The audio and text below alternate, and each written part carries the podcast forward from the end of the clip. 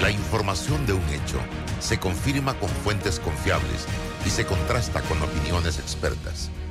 Investigar la verdad objetiva de un hecho necesita credibilidad y total libertad. Con entrevistas que impacten, un análisis que profundice y en medio de noticias, rumores y glosas, encontraremos la verdad.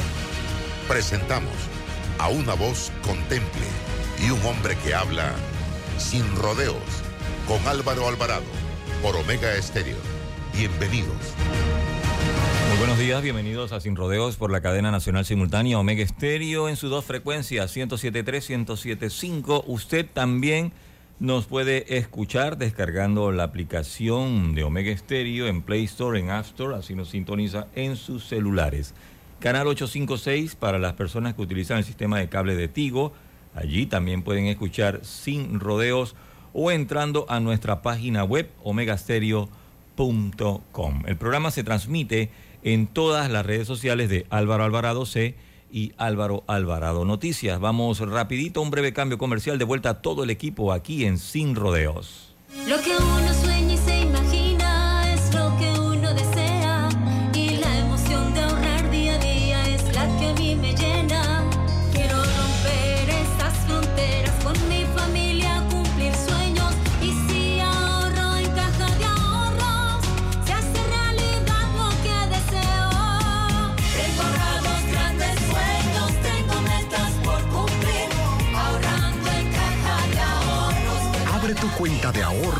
digital. Caja de Ahorros, el banco de la familia panameña.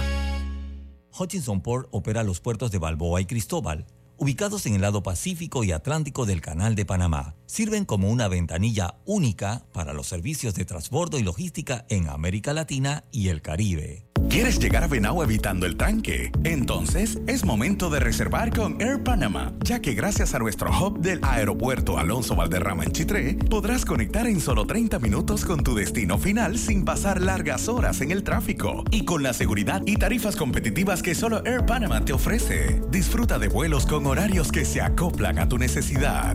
Vuela alto con nosotros reservando en airpanama.com. Air Panama, la línea aérea que mueve a Panamá. Evoluciona con e-commerce de Global Bank. Impulsa tus ventas con nuestro servicio de comercio electrónico. Conoce más en www.globalbank.com.pa. Global Bank, primero la gente.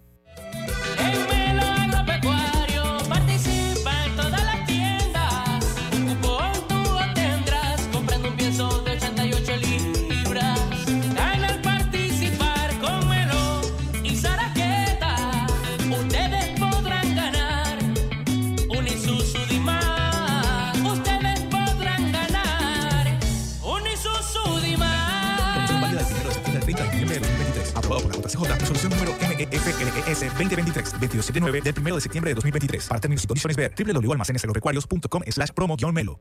Hace más de 15 años empezamos a celebrar el Día de las Madres con los mejores artistas en concierto. Por eso, este 7 de diciembre en Plaza Amador seguimos la tradición, pero a lo grande. Scotiabank presenta La Rumba de la Década. Directamente desde la hermana República de Colombia, Carlos Vives. Carlos celebrando sus 30 años de carrera musical. Además, desde la Isla del Encanto, el eterno cara de niño. Con todos los éxitos que ya conoces, Jerry Rivera. Jerry Rivera. Por Panamá, el Comando Tiburón. Asegura ya tus entradas en ticketpluspanamá.com y tiendas Deli Gourmet. No te confundas, el verdadero homenaje al Día de las Madres es con nosotros. La rumba de la década. 7 de diciembre, Plaza Amador. Homenaje al Día de las Madres, celebrando los 30 años de carrera de Carlos Vives. Una mega producción de Showpro.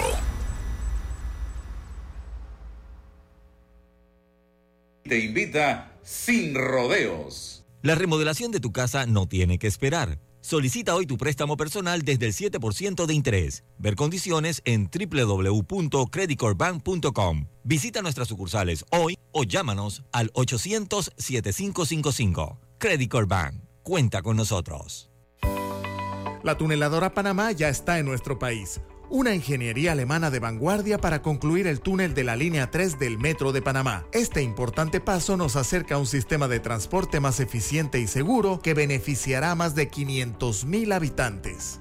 Metro de Panamá, conectando el oeste con la ciudad.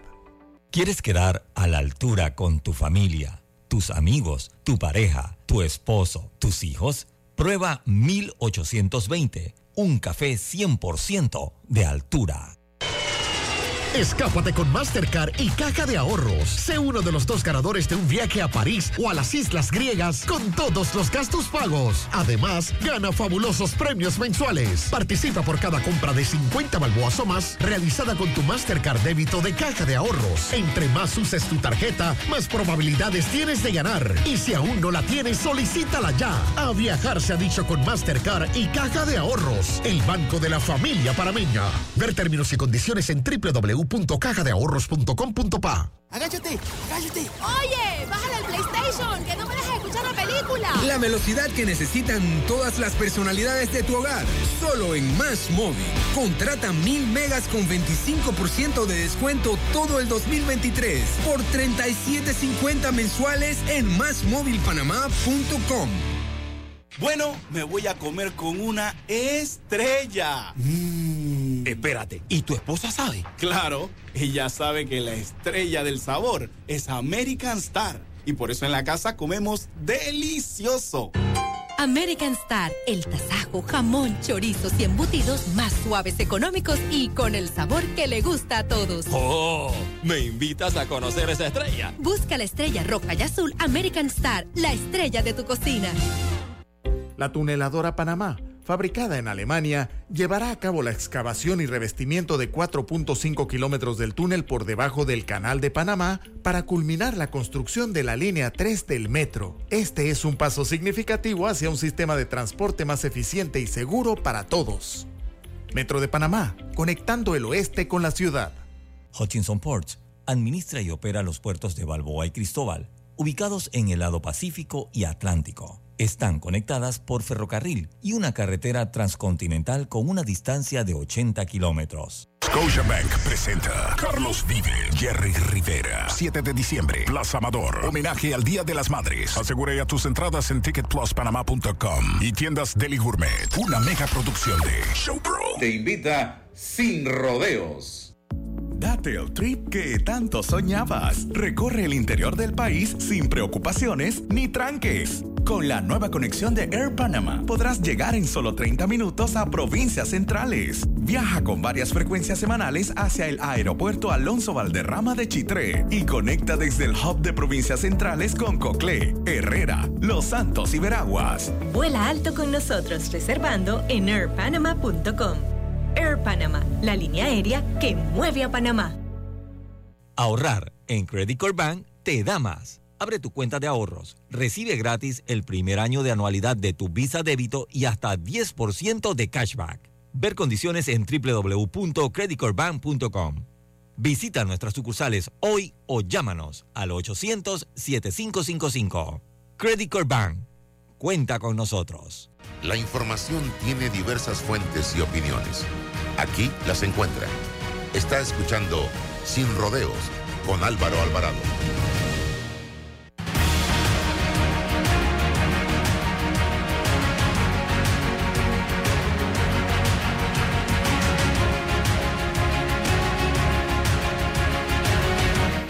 ¿Qué tal amigos? Tengan todos muy buenos días, bienvenidos a este su programa Sin Rodeos a través de Omega Estéreo, emisora de cobertura nacional. También nos puede sintonizar en nuestras plataformas de redes sociales, el canal de YouTube. Estamos en Twitter, estamos en Facebook, estamos en fanpage en el día de hoy. Así que gracias por acompañarnos. Bien, vamos a dar inicio entonces a los invitados que tenemos en el día de hoy y son ellos eh, Ana Matilde Gómez y también tenemos a la licenciada Martita Cornejo Robles, que eh, es una abogada ambientalista que presentó precisamente la primera de las denuncias que fueron admitidas en contra o de demandas de inconstitucionalidad que fueron admitidas en contra de la ley 406 eh, que contempla el tema de el contrato ley minero. Así que vamos a estar conversando con estas dos damas en el día de hoy. Ya Ana Matilde todos los martes está con nosotros, así que es de la casa. Y bueno, vamos a, comenzar eh, reflexionando un poco o haciendo un poco de docencia con la licenciada Cornejo, porque hay en el ambiente una sensación de que eh, la Corte tiene que fallar ya, que la Corte tiene que darnos un fallo ya en constitucionalidad. ¿Cómo funciona la justicia en estos temas, licenciada Cornejo, para que la gente vaya entendiendo un poco cómo se mueve esto?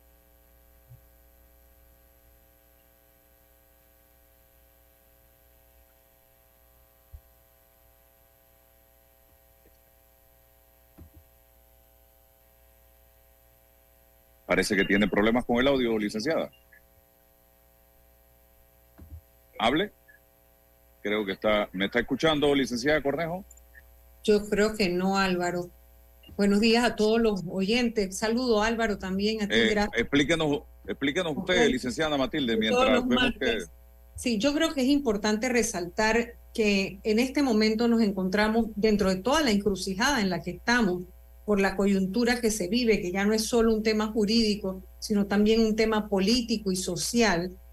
Eh, es importante resaltar que la Corte Suprema de Justicia ha hecho algo que nunca antes yo había visto en todos mis años de vida, y es explicar, salir a explicar a través del secretario general el procedimiento que se iba a seguir a partir de la presentación de las demandas. Eh, a, a partir de ese momento, yo creo que dos dos fueron importantes. Uno, el de los tiempos, o sea, de unos tiempos que son inevitables, que es el de cuando se presenta la demanda, los días que se corre el traslado, la admisión, la parte para que opinen los procuradores, que lo hicieron los dos en un tiempo muy pertinente a, a las circunstancias que vivimos. No sé si con, con con eso me explico lo que quiero decir. Ni muy rápido ni muy atrasado, sino entendiendo la, dimensión de lo que se está viviendo y la importancia de que ese, de que ese paso se surtiera rápidamente. Y luego entonces el, el tiempo de los traslados que se da para que todo el que quiera opinar opine y que la contraparte también. Pero hay otro mensaje más importante que dio la Corte Suprema y es que le llamó a esto una prioridad, es decir, que entendían lo que esto significaba en la coyuntura que vive el país. Yo creo que ese fue un mensaje importante y que debemos estar claros que en el propio contrato que se está demandando, la propia letra del contrato establece como una excepción a la vía del arbitraje y otras contemplaciones de posibles litigios que van a venir y que no hay que tenerles temor el tema de la declaratoria de inconstitucionalidad, porque no se olviden que esta misma gente, First Quantum, cuando compran, ya había un litigio montado porque ya había demandas anteriores. Entonces ellos sabían que había esa posibilidad. Eso está contemplado en el contrato y es importante que, que tengamos, yo sé que es difícil pedirle al pueblo panameño en estos momentos credibilidad hacia ninguna de las instituciones. Es decir, el desgaste ha sido tan grande, esto ya ha sido por acumulación, Álvaro y oyentes, licenciada Cornejo, o sea, eh, ha habido tanta tanto aguante, para decirlo de una manera sencilla. El pueblo panameño ha venido aguantando casos de corrupción, casos de corrupción, dos expresidentes designados por el gobierno de los Estados Unidos como altamente corruptos, uno condenado por una por, por, por, por nuestras propias instancias, no es que ningún otro gobierno, pero también llamado en procesos judiciales fuera de Panamá. Entonces es como mucha cosa. Y durante la pandemia ni se diga, o sea, que si el problema de los ventiladores, que si el problema del bono, del vale digital, de lo que hicieron con esto, con lo otro, la gente se saturó. Hubo una reacción por acumulación y, como he dicho en otras oportunidades, cada uno de los problemas que se está viviendo, el problema del agua, la calidad de la educación, el tema de la salud y otros, la basura ni se diga, todos los problemas que hay, cada uno de ellos tiene la potencialidad en sí mismo de ser explosivos. Así que cualquiera de ellos puede mantener a la gente en la calle. Pero en este momento, lo que más nos conviene para encararnos judicialmente contra esta empresa es esperar este fallo de la Corte Suprema de Justicia que todos pensamos, todos los que hemos seguido el rumbo de esto y hemos estado leyendo y entendiendo la, la encrucijada en la que estamos, lo que más nos conviene es que se pronuncie, por supuesto, como es lo esperado, declarando nuevamente la inconstitucionalidad porque los vicios anteriores están presentes, tal como ellos lo dijeron en el 2017, y además de eso hay vicios nuevos. Entonces, uno esperaría que ese va a ser el sentido del fallo, pero de todas maneras, lo más importante, ellos, la misma Corte ha dicho, entienden la prioridad y así lo van a manejar y eso nos da esperanza.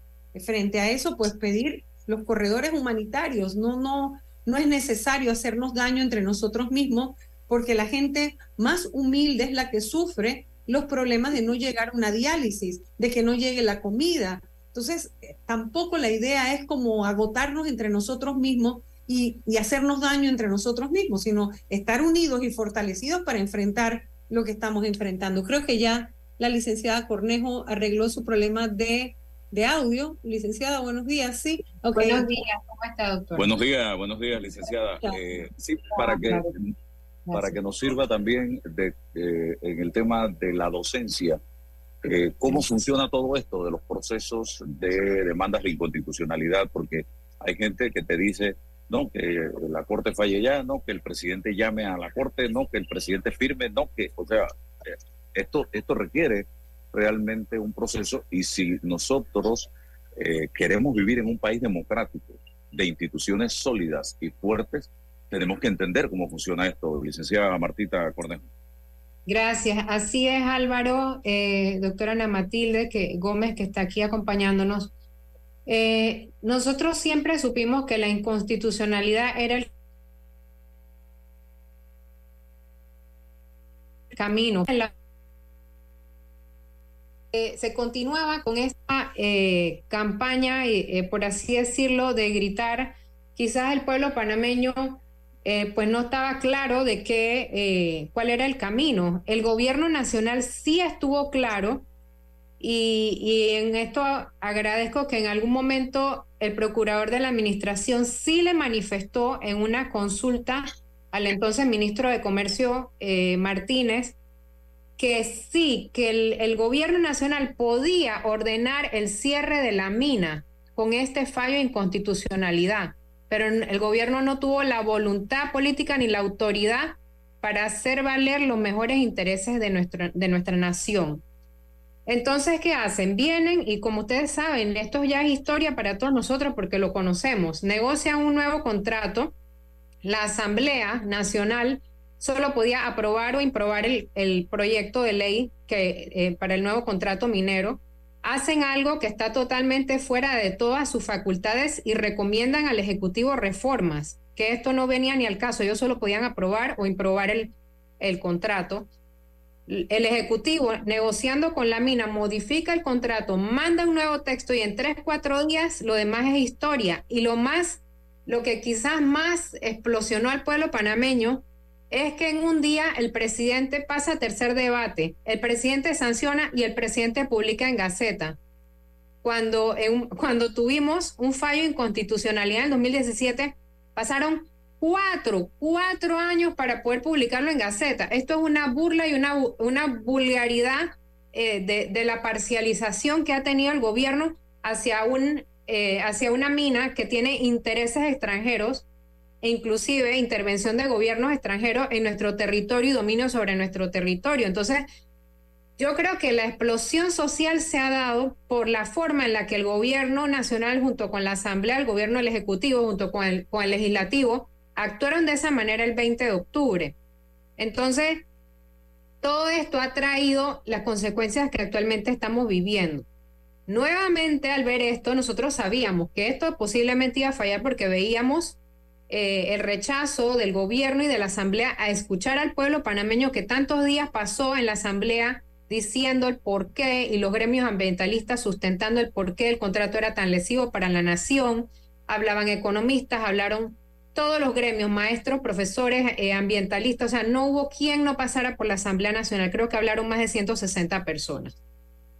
Y, al ver esta testarudez del gobierno, pues pasaron por encima de todos nosotros el día 20 de octubre y de aquí el estallido. Nosotros sabíamos que lo que venía era la demanda de inconstitucionalidad, la acción de inconstitucionalidad nuevamente, porque en el artículo 46 del contrato dice claramente en la cláusula cuadragésima sexta, dice que la ley que rige para este contrato es lo que se haya establecido dentro del mismo, o sea, son sus propias cláusulas las que rigen el contrato, excepto en temas relacionados a la constitucionalidad.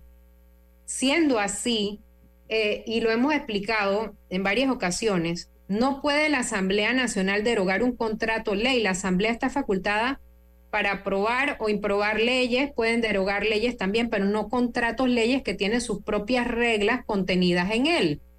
Siendo esto así y el contrato en este momento está vigente hasta que la Corte no lo declare inconstitucional, tenemos que esperar los tiempos de ley. No podemos saltarnos estos tiempos porque vamos a caer en una violación al debido proceso y podemos perder. Entonces, eh, yo sí considero que el pueblo panameño se tiene que mantener unido. Hemos logrado mucho, hemos alcanzado una ley de moratoria minera. Estamos más allá de la mitad de haber logrado ganar esta batalla. Solo nos falta esperar un poco más. Y la unidad del pueblo panameño se va a lograr en cuanto y en tanto seamos solidarios con las personas que están necesitando ayuda. No podemos crear un caos entre nosotros mismos. Tenemos que mantenernos unidos como lo hemos hecho hasta ahora unidos en protestas en las calles, unidos proveyendo a los que necesitan de, de alimento, unidos proveyendo a los que necesitan de medicinas, de insumos.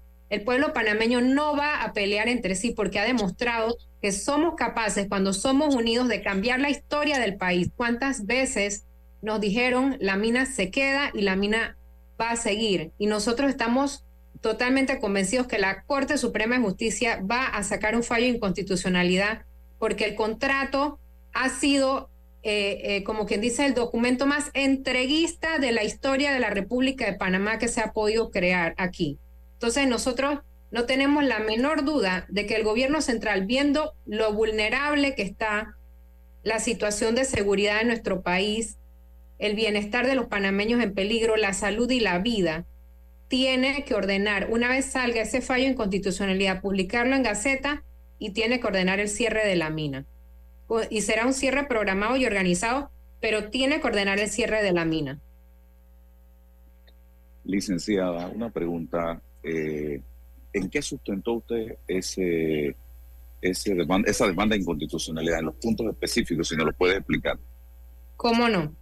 La, el, el contrato minero viola, eh, a nuestro parecer y lo que sustentamos, seis artículos de la Constitución. Le voy a resumir.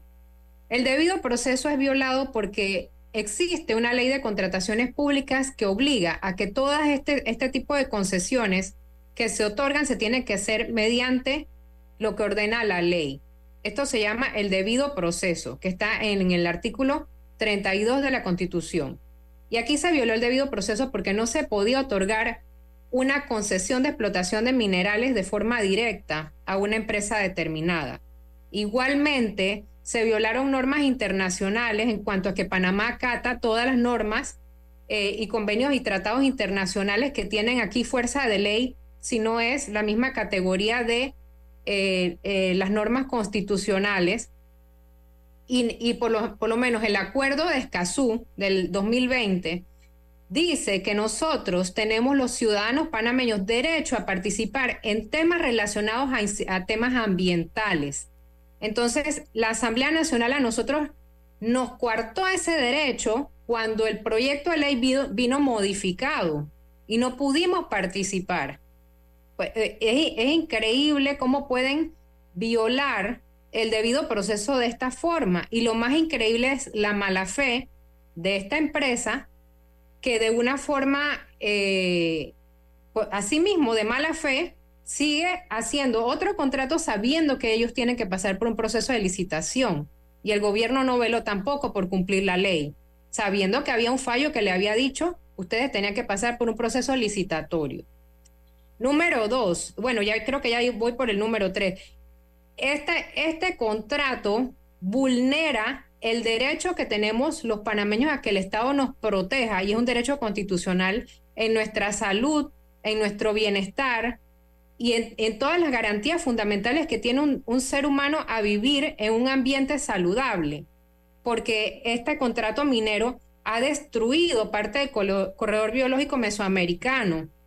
nosotros estamos viviendo una terrible situación de sequía. Personas que trabajan en la autoridad del Canal de Panamá, que conozco y trabajan cruzando los barcos, me solo me dicen, Martita, el agua, el agua. El mes de octubre ha sido el mes más terrible para el Canal de Panamá en materia de, en el tema de los niveles de agua para poder cruzar los barcos. ¿Quién no comprende? ¿Quién no comprende? Y le pregunto también a la empresa privada, porque no puede haber desarrollo económico si no tenemos bienestar ecológico y medioambiental. Si el canal de Panamá no tiene suficiente agua, puede ser por muchos factores. Tanto eh, es verdad que hay un calentamiento mundial y global, pero en la medida que nosotros permitimos que nuestros bosques se deforesten, ¿qué es lo que va a ocurrir en Panamá? La sequía va a arreciar y se va a volver una situación más difícil poder tener lluvias en Panamá. Entonces, si, y le sigo enumerando, este contrato le crea fueros y privilegios a esta, a esta empresa. Y la, constitución dice que no habrá fueros ni privilegios para nadie por distintas razones, pero en este contrato hay específicamente en esa cláusula cuadragésima sexta se menciona que no, que no le aplicará a la mina ninguna ley que se promulgue en Panamá que sea contraria a los intereses de la concesionaria, o sea, a los intereses de la minera. ¿Cuándo se ha visto que aquí una empresa no le aplica una ley que no le convenga porque simplemente no, o sea, que ellos están exentos de que la ley que no les convenga les aplique? O sea, esto es un fuera un privilegio increíble. Para remate, le da al contrato, este, o sea, le otorga este contrato, eh, eh, lo considera de orden público e interés social. ¿Para qué hacen esto?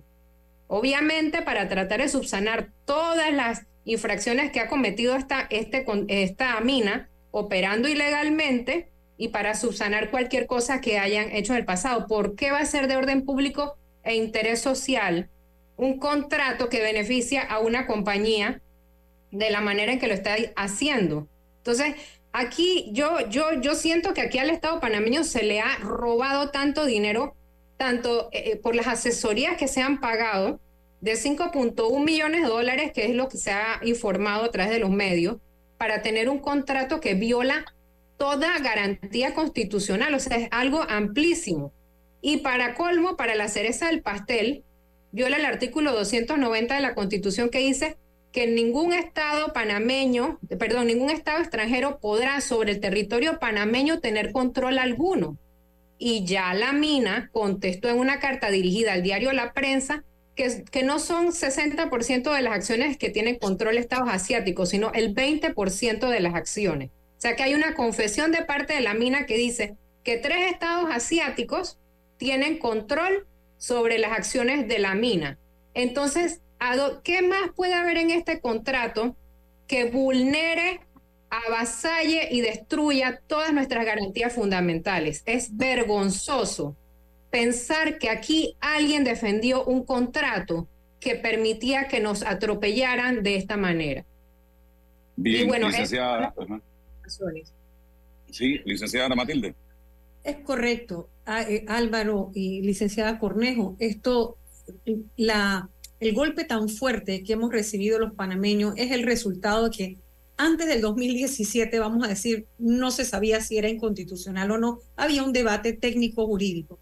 Lo que uno no puede entender es que teniendo un fallo en el 2017, que está bien, hicieron sus macalucias en el gobierno de Varela, lo que sea, escondieron el fallo, no lo publicaron, pero en el 2021 no ha habido un solo ministro o negociador que se haya sentado frente a la minera que no supiera que ya había un fallo, vamos a hablar de 2021. La negociación fue posterior a esa fecha.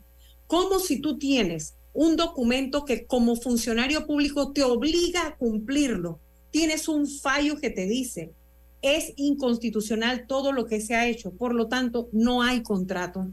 Tanto así que lo entendiste que te sentaste a renegociar, o sea, te sentaste a hacer un nuevo contrato. No nos puedes decir que no habías entendido el fallo, pero lo peor, un fallo de acuerdo a nuestra constitución, que es el desacato al que yo he llamado desde el día uno, es el problema del gran desacato que ha habido aquí por parte de ministros y el presidente y los diputados, que teniendo un fallo, de todas maneras firmaron. porque el fallo es obligatorio, definitivo, no, o sea, un fallo de la Corte es final, obligatorio y definitivo. Ahí no había más nada que discutir. Antes de eso podemos hablar todo lo que quieran, discutir jurídicamente todo lo que quieran, pero a partir del 2021 había una decisión, una orden, orden de la máxima autoridad de justicia del país que obligaba a los negociadores, a los ministros, al presidente, es decir, el gabinete que lo aprobó, y a los diputados que lo aprobaron como ley de la República. No podían. ¿Por qué? Porque hay una norma en la Constitución que le dice a los diputados es prohibido, así dice, pocas normas, sea, es prohibido aprobar leyes que violenten el espíritu o la letra de esta Constitución. Todos esos diputados que votaron a favor violaron ese artículo de la Constitución. Ahí hay una extralimitación, ahí hubo un abuso de la Y pueden facultad. ser demandados, licenciada. Yo, yo considero que sí, que ahí hay causa penal para todos. ¿Todos por qué? Porque es que antes de esa fecha no había ningún instrumento jurídico que los obligara. Podía ser puro debate de yo considero, yo creo que no, yo pienso que sí, esta norma no aplica, pero después del 2021 no había más nada que hablar. Esa era la norma, es la norma que impera. En un Estado de Derecho, si tú no le vas a hacer caso a la máxima autoridad, ¿qué, hace- qué haces ahora? Dije, dudando que si la Corte va a fallar o no. Oye, la Corte te falló. No importa los años que se demoró. Claro que importa. Me refiero a que, está bien, esa es otra discusión. Pero tú cuando te sentaste ya tenías ese fallo. Todavía vas y le preguntas al procurador de la administración, que de acuerdo a la constitución es el consejero del Estado, y el hombre te dice, el funcionario te dice que tienes que cumplir el fallo y no te importa. Y haces la pantomima de abrir una convocatoria para una consulta pública y después que más, casi 200 personas desfilan por la asamblea, te das el lujo de aprobarla. O sea, no les importó. No hubo solo argumentos ambientales, que además yo quiero llamar la atención del acuerdo de Escazú. Escazú es la ciudad de Costa Rica en la que se firma. Así como el principio de Río de Janeiro, donde otra declaración de las Naciones Unidas en Asamblea General, se dieron también principios ambientales importantes. El principio 10 de la Declaración de Río que habla de lucha contra la deforestación, conservación de la biodiversidad y uso sostenible de los recursos naturales. Como si fuera poco que eso se violaba desde antes, ahora, ahora, a partir del 2021 que se aprobó como ley de la República, porque en Panamá usted firma convenios y los convenios se bajan al derecho positivo, o sea, se convierten en ley nacional cuando usted los ratifica en la Asamblea. Se ratificó porque aquí somos ligeritos para ir a ratificar, pero se nos olvidan los contenidos. ¿Qué pasa con el acuerdo de Escazú en materia ambiental? Que ese tiene un peso que no tiene ningún otro acuerdo. Este es el primer acuerdo mundial que tiene fuerza vinculante y tiene dos mandatos para los países que lo firmaron. La publicidad, o sea, la transparencia, más bien tres mandatos. La transparencia, pero que se refleja a través de la participación pública, eso no era vinculante antes, y dos, la justicia ambiental. Ahora las circunstancias cambiaron. Ahora el mundo ya se puso de acuerdo en la importancia que tiene frente al calentamiento global, que tiene manifestaciones de cambio climático, en las que una de las más importantes es no deforestes porque los árboles son nuestra protección. Antes era una cosa como, ah, eso son vainas de los ambientalistas. Bueno, no. El tiempo demostró que son científicos y que decían la verdad. El tiempo dio la razón y la evidencia científica dio la razón. Los árboles son barreras como los manglares, que esa es otra tarea enorme que hay aquí en Panamá de cómo han vendido y destruido áreas de manglares. Entonces, con estas dos herramientas internacionales, ahora no hay funcionario que se pueda excusar. Entonces, ya, ya qué más te vamos a decir? Oye, por favor, tenías que haber tenido transparencia, no la tuviste. Tenía que haber publicidad y participación. Ah, vas a decir que la hubo, pero resulta que no escuchaste. Porque no solo fue la convocatoria en Ágora, donde todos los que nos expresamos, que entramos a la plataforma, seguimos todo el camino que nos planteó el gobierno en la plataforma Ágora de la gran consulta, que el presidente dijo iba a ser vinculante. Bueno, no fue vinculante, porque ahí el 80% de los que se manifestaron dijeron que no a la minería metálica en el país. Encima de eso escuchas a casi 200 personas en la asamblea y cuando viene el segundo debate, entendiendo que violaste la norma también, porque un contrato ley no es lo mismo que cualquier ley ordinaria, por el amor de Dios. La asamblea no tiene facultad legal ni constitucional para celebrar un contrato en nombre de la nación. ¿Cuándo van a entender esta parte que se las hemos explicado hasta el cansancio? No lo puedes derogar con una ley ordinaria, no porque, ah, porque yo lo aprobé, lo puedo desaprobar. No, es que la iniciativa es de quien puede celebrar un contrato en nombre de la nación, que es el Ejecutivo. No lo puede hacer la Asamblea. Como tú no tienes la iniciativa, la ley que tú aprobarías ahora para derogar es una ley de rango menor, es una ley, como quien dice, inferior a un contrato ley, porque el contenido no es iniciativa tuya. Ni lo podías tocar tampoco. No lo puedes, por eso es que no lo podías hacer lo que hiciste. Todos esos diputados que votaron a favor del bendito informe que se inventaron en el primer debate, que suspendieron la sesión, le hicieron recomendaciones al Ejecutivo antes de que él retirara el proyecto, porque es que el retiro del proyecto sí es una facultad del que tiene la iniciativa por ley, ¿verdad? Pero es que él no había retirado el proyecto, tú le sugeriste que se lo llevara, no es lo mismo. No es lo mismo que yo vengo y me llevo lo mío a que tú me dices ven y recógelo. O sea, fue totalmente distinto. Entonces, se le entregan con recomendaciones y el Ejecutivo viene y hace las modificaciones esas parciales y regresa eh, habiendo tocado el contrato, entonces no hacen un primer debate participativo. Ahí violan nuevamente el convenio de Escazú, porque no hay participación pública en esa segunda vuelta que se inventaron con las modificaciones hechas al contrato. Entonces, hay una cantidad de vicios nuevos que se suman a los vicios que la Corte ya encontró en la primera oportunidad, que definitivamente exacerban los ánimos de la gente, claro que exacerban las emociones y llevan a pasiones, que es lo que ahora nos tiene en esta encrucijada en que el gobierno solito se colocó. Y como desea, dice la abogada Cornejo, ya no es solo todo este fondo que hemos hablado ahorita, sino también la forma porque eso se convierte como en una repelencia. Es como aquí mando yo y va porque va. Y entonces después ocurre que ya políticamente, porque esa es la parte jurídica, pero entonces vamos a ver la parte política. Políticamente, como usted entiende que cada vez que el presidente salió a hablarnos, nos reiteraba que todo lo había hecho bien, pero si nosotros sabemos que no se hizo bien. Y decía, lo he hecho lo mejor, lo he hecho bien y yo he sido el salvador de todo esto que antes no, estaba bien. Bueno, es que si antes estaba mal, ahora se puso peor, porque ninguno de los que estaban antes tenía un fallo de la Corte. ¿Qué te parece?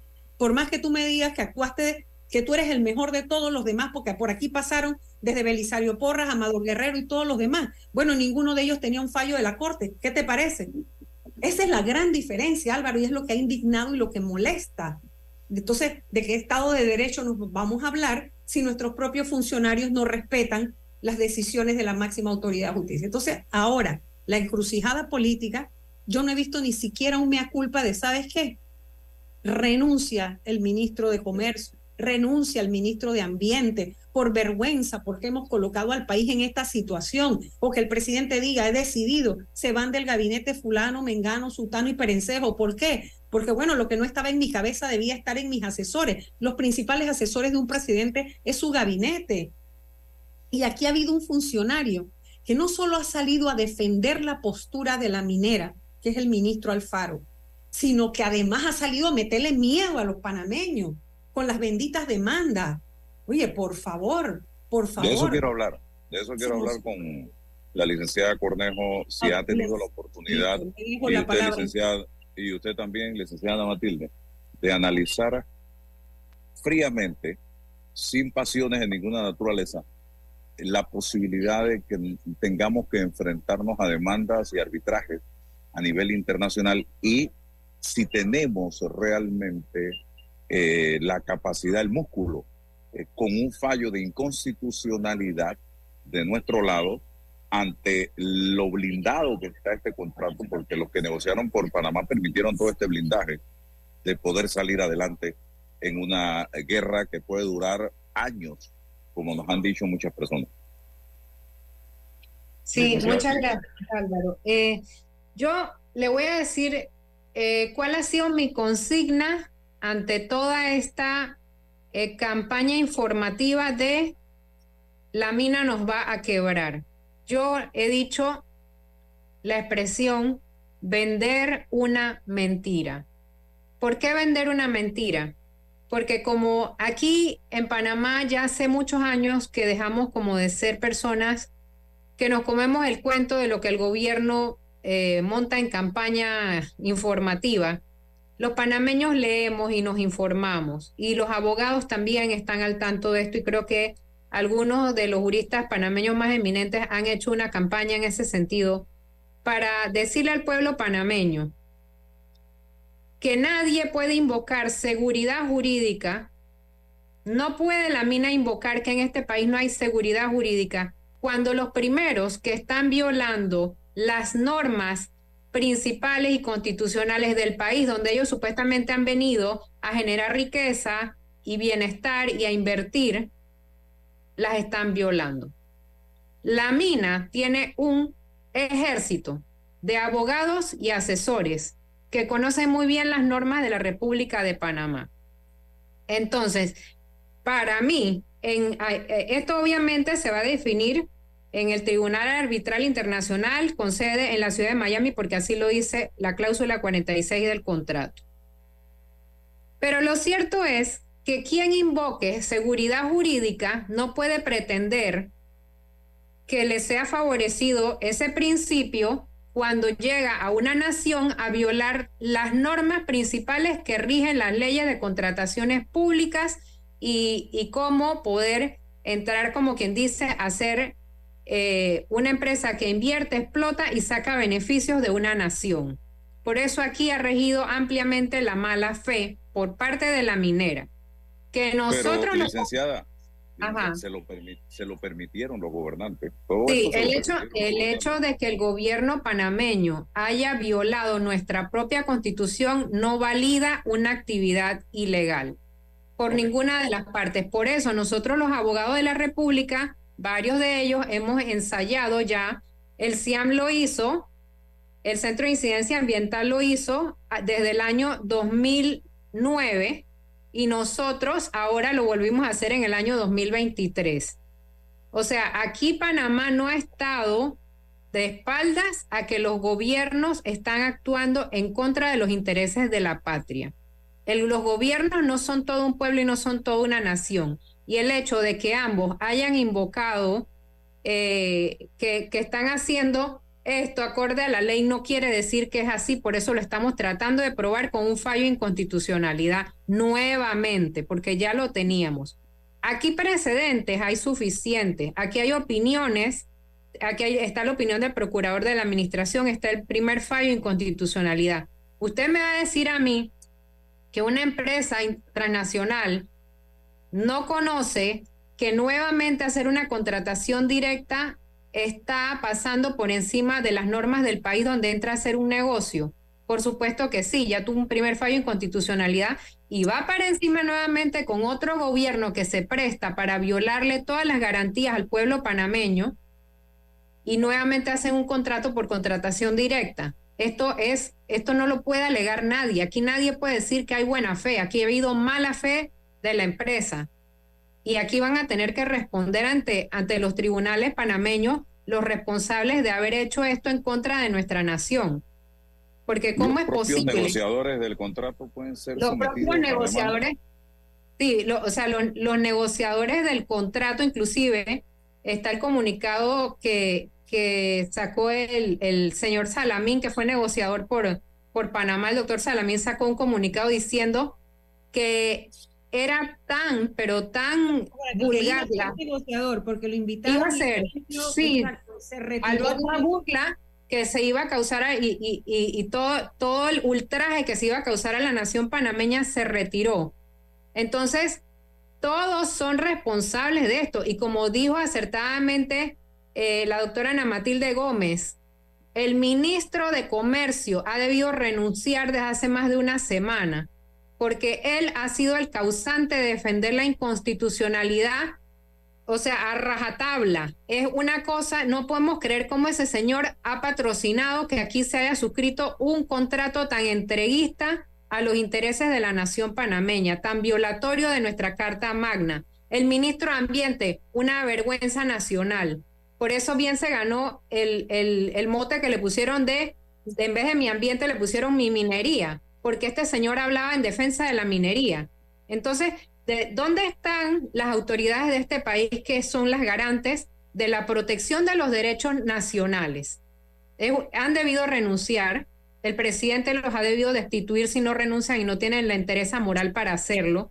Y en este momento yo sí manifesté hace unas horas en, un programa televisivo que la única forma que yo veo de que aquí faltan 15 días para que, o sea, yo, yo espero que la Corte sabe muy bien que tiene desde el 22 de noviembre al 2 de enero del 2024 para emitir un fallo. Tienen 30 días hábiles, en teoría, ¿verdad?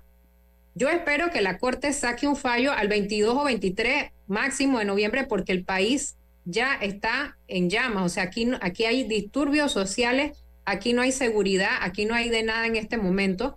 Y vuelta y hago un llamado a la unidad de los panameños. Hemos logrado mucho con lo que hemos hecho en las calles, con estar unidos. Yo he estado en las marchas, yo he salido con micrófono en mano a tratar de defender la posición de mi país para que salgamos de la mejor manera posible de este problema en el que nos metieron tanto la Asamblea Nacional como el Ejecutivo. Pero realmente tenemos que hacer, tomar medidas. El gobierno está muy silencioso, el gobierno tiene que tomar una acción proactiva. ¿Por qué no conversa con la mina y le dice que suspendan operaciones hasta que salga el fallo? Eso calmaría la situación en Panamá. Porque allá en, el mar están nuestros pescadores tratando de evitar que los barcos se lleven nuestro cobre. Entonces, estamos exponiendo a la, población panameña a un enfrentamiento lamentable que se pudo evitar. Entonces no queremos muertes, no queremos personas que vayan a sufrir con las enfermedades que tienen, que no les llegan los insumos y comprendemos muy bien todo el disgusto que tiene la población porque las, lo, los órganos del Estado perdieron la confianza de la población panameña por la manera en que se comportaron. Una Y si pregunta. bien- eh, eh, Déjame eh, agregar porque, algo más, Álvaro, sí. déjame agregar algo más en el tema del arbitraje, y es que yo he escuchado a algunos expertos, que no es mi área, pero uno tiene que escuchar a los expertos. Los expertos en arbitraje internacional han explicado muy bien la diferencia entre el arbitraje comercial y el arbitraje de la inversión, y que aquí lo que la mina puede alegar es la protección de su inversión, pero adivinen qué, la mina compró o la First Quantum compró sabiendo que había un riesgo reconocido porque está escrito, reconocido por ellos mismos cuando hacen la compra de que había una posible declaratoria de inconstitucionalidad porque ya el contrato estaba demandado. Así que ahí no tenemos nada que asustarnos y que el gobierno deje la, eh, eh, porque eso sí es una la desfachatez intimidación. la intimidación listando toda la serie de, de, de subsidios que según ellos, como si el tanque de gas empezó ahora con la mina, por el Mm. amor de Dios, sabemos que eso sale de otro lado. Entonces, eso sí es un irrespeto, que saquen un Mm. listado de, de subsidios, que si la mina no da la plata, se la si, si no va a haber la plata es porque ellos se la gastaron y se la gastaron indebidamente, que empiecen a hacer los recortes que hay que hacer. Y me sumo al llamado de la licenciada Cornejo, igual que de otras organizaciones como la Conferencia Episcopal, el Comité Ecuménico y la Comenenal y tantos otros. Es importante que no nos hagamos daño entre nosotros mismos, que estemos fortalecidos. Los que se hacen diálisis tienen que poder pasar, las ambulancias tienen que poder pasar. En ningún país del mundo, aunque haya estado de guerra, hasta el guerrero más, más cruento tiene un honor. Y el honor es que tú no te metes con los heridos, tú no te metes con el que está desvalido, tú no pisas al que ya está en el suelo. Eso es lo que hay que respetar. Ese corredor humanitario es fundamental.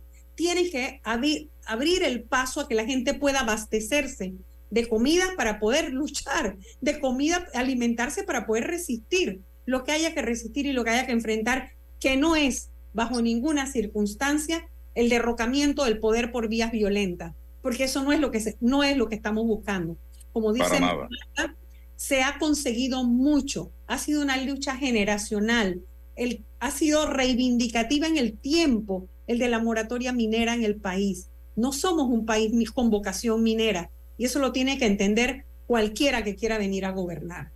ni permitir tampoco que agendas extrañas, ajenas a nuestro país, vengan a tratar de meterse en Panamá, aprovechando la coyuntura que vive la nación panameña en estos momentos. Así que yo creo que es importante hacer ese llamado también para el tema alimentario, la comida. No podemos en este momento en que estamos luchando por el medio ambiente permitir que se destruya la comida que tanto esfuerzo y sacrificio le ha costado a nuestros Es un productores. pecado social, es un pecado social terrible con un país con tanta hambre, donde hay que cada cuatro días una persona muere por causas relacionadas con la mala nutrición o la desnutrición o el hambre, que se pierda la comida de esa manera. No, es- digo, un llamado a esa reflexión es importante porque la comida, los insumos médicos, el oxígeno, o sea, cualquiera que tiene un familiar en un hospital, sobre todo público, comprende eh, la angustia y el dolor de los panameños, que lo que queremos es que se sumen a la causa, no que la repelan. Y si tú tienes a alguien que va a morir porque tú no me dejas pasar a un hospital o a llevar a mi madre o a un hijo enfermo, eh, ahí no va a haber solidaridad y no la hay. Entonces, Ok. es eso, hablar de la solidaridad. Pongamos que se declara el fallo de inconstitucionalidad que viene inmediatamente, porque ahorita estamos en el, en el periodo de la publicación del edicto para que la ciudadanía pueda eh, dar sus opiniones, es lo que tengo entendido. Ya desde hoy corre el término para que se presenten las argumentaciones, desde hoy. ¿Cuántos Ya días? el- eh, 10 días hábiles terminan el 21 de noviembre. Que son comunes a, la- a todo el que a través de abogados quiera plantear su, su opinión al respecto. Después de esos a favor o 10 en contra, ¿no? ¿no? No es que no es solamente la gente que está a favor o en contra. Sí, Después de esos 10 terminados días, esos 10 días, eh, la Corte tiene 30 días hábiles para fallar. un magistrado debe presentar, el magistrado sustanciador debe presentar su ponencia, creo que es así. Sí, es así, y entonces lo circularla. comparte- sí, circularla entre los demás miembros. y se acumularán, lo más probable es que al pri- al primero que haya acogido la primera, se le acumularán cuando estén todas en el, misma, en el mismo estado de decidir. ¿Sí? Se colocan en la misma situación procesal y se acumularán para que haya, no es que va a haber un fallo de un magistrado, va a haber un fallo de una, una, sustan- Sí. una ponencia de uno. Como- de otro. Como la primera demanda que se repartió la recibió la magistrada María Eugenia López, lo más seguro es que ella será la ponente. Eh, la demanda que yo presenté la, la recibió el, el, el magistrado Olmedo Arrocha, Eh, pero bueno, como fue la primera, la señora, la magistrada María Eugenia López, entonces esperamos que la ponencia la haga ella y se, se reparta, pues se circule el proyecto entre todos los magistrados que, bueno, validarán o harán salvamento o decidirán pues es- lo que a bien tengan. Pero Y al esto, declararse, si se declara la inconstitucionalidad, ¿qué pasa inmediatamente? ¿Qué? Porque eso es lo que tenemos que saber. El, gobierno tiene que tomar una decisión inmediatamente con ese fallo o vendrá otros recursos de parte de la empresa. Bueno, una, el único recurso que cabe es la aclaración y eso, eh, lo primero es que apenas sale el fallo se fija un edicto por cinco días. Luego de fijado el edicto, eh, eh, quien a bien tenga tiene tres días para solicitar esta aclaración del fallo, que en lo que, en lo que a mí respecta, yo pienso que la Corte puede o no puede eh, acoger estas solicitudes de aclaración, dadas las circunstancias que estamos viviendo, porque creo que ese fallo va a venir más claro que el agua. Y, y bueno, luego de esto, eh, se tienen 10 días para publicar en la Gaceta Oficial el fallo. Y aquí es donde nosotros los panameños, sea que estemos en medio de la Navidad o de la celebración que sea, pienso que en este momento tenemos una conciencia plena de que vamos a hacer todo por estar vigilantes de que esto se publique en la Gaceta Oficial y que una vez publicado en la Gaceta Oficial, eh, el órgano ejecutivo va a hablar con la minera y le va a decir cómo va a ser el cierre gradual de la mina, porque obvio no se pueden ir el mismo día por los daños ambientales que puede causar si no tenemos un plan de cierre. Y es que no se lo podemos permitir. Tienen que suspender operaciones, pero no se van. Tienen que limpiar, tienen que arreglar, tienen que hacer. Y ahí se puede contratar a todos esos empleados que están allí. Hay, hay Ujú. mucha cosa por hacer para tratar de recomponer en algo hasta donde sea posible. Martita, pero y es importante también, la publicación es fundamental porque es a partir de allí que tiene efectos a terceros. A partir de su publicación es que agarra la fuerza para que ahí sí entonces demandemos inmediatamente las acciones del Ejecutivo. Exactamente. Entonces, por eso la importancia de, la, de lo de la publicación en la Gaceta y que para mí, yo no relevo de mucha responsabilidad porque sé que hubo una aclaración solicitada, que hubo aclaraciones solicitadas en el fallo del 2017, pero el tema de la, de la no publicación en la Gaceta durante cuatro años fue una burla al pueblo panameño del fallo de inconstitucionalidad que tuvimos en la mano y que pudo haber restituido el, todo el daño que se le viene causando a nuestra nación. Por eso, realmente en este momento el pueblo panameño ha perdido la confianza en los dos órganos del Estado, y ejecutivo y legislativo, y por eso también quiero hacer énfasis en que no comprendo de ninguna manera la postura que sigue pidiendo derogatoria ya, porque primero la derogatoria ya nos deja sin fallo en constitucionalidad porque se da el efecto de la sustitución de materia. Entonces Eso no, quería no, preguntarle. no, no, yo no logro me comprender. sacó- Me sacó, la pregunta de la boca. Porque yo Ajá, yo no logro comprender por qué sigue Sigo pidiendo derogatoria. Ustedes no quieren un fallo. Sigo Ajá. escuchando a los dirigentes magisteriales y dirigentes del Suntrac hablando de que el presidente tiene que derogar la ley. ¿Eso en qué cabeza cabe? No entiendo. Bueno, es lo que, y es lo que explicamos al inicio, o sea, la ley es, una ley de esta naturaleza no mata las obligaciones contraídas entre las partes a través del contrato ley, que tiene una fuerza legal distinta al de una ley ordinaria cualquiera. Por eso la, el- la Asamblea no tiene esa facultad. Fue lo que se le, se le trató de explicar de manera urgente y que la Asamblea, gracias a Dios en eso, después de haber metido la pata, entendieron que aprobar eso era peor porque es trabajar a favor de la minera.